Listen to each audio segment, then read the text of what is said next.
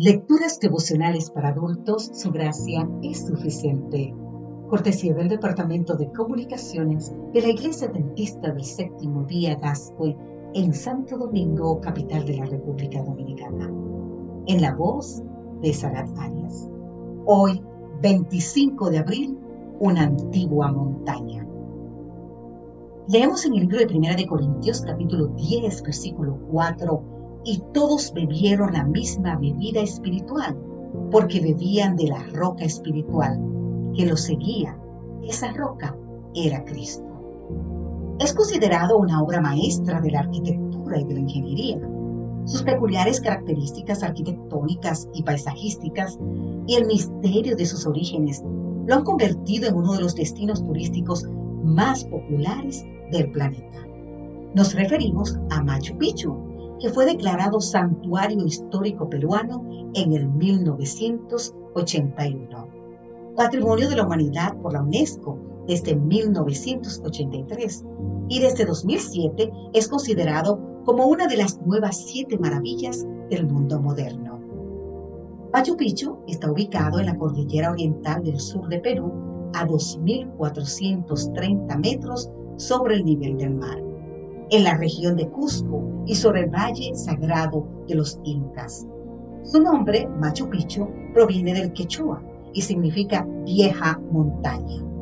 Anualmente, un millón de personas visitan el lugar, fascinados y admirados por semejante antigua maravilla. Yo también quedé fascinado y admirado, y lo estoy cada vez más, pero por las maravillas de las maravillas, Cristo, la roca eterna Pablo nos recuerda que todos bebieron la bebida espiritual. La roca en el desierto había satisfecho la sed del pueblo. Asimismo, Cristo seguía apagando la sed de sus hijos. La roca llegó a ser un nombre para referirse a Dios.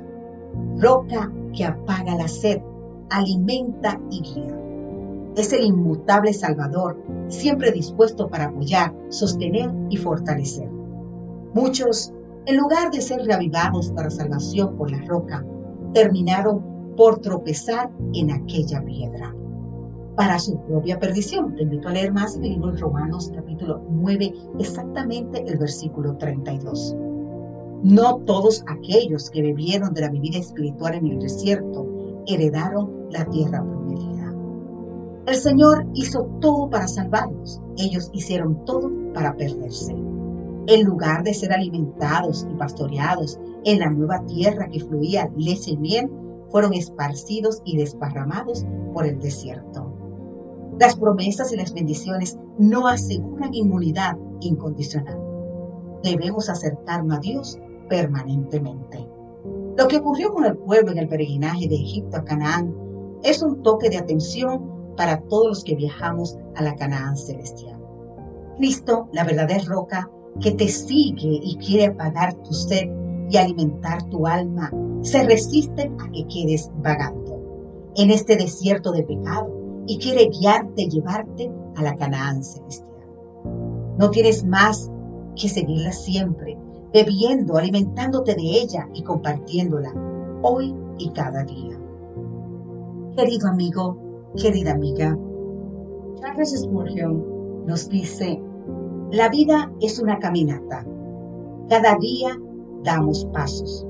Nuestro mañana está determinado por los pasos que damos. Que Dios te bendiga en gran manera y permítele hoy que Él sea quien guíe cada paso en el transcurrir del día. Que Dios te bendiga en gran manera.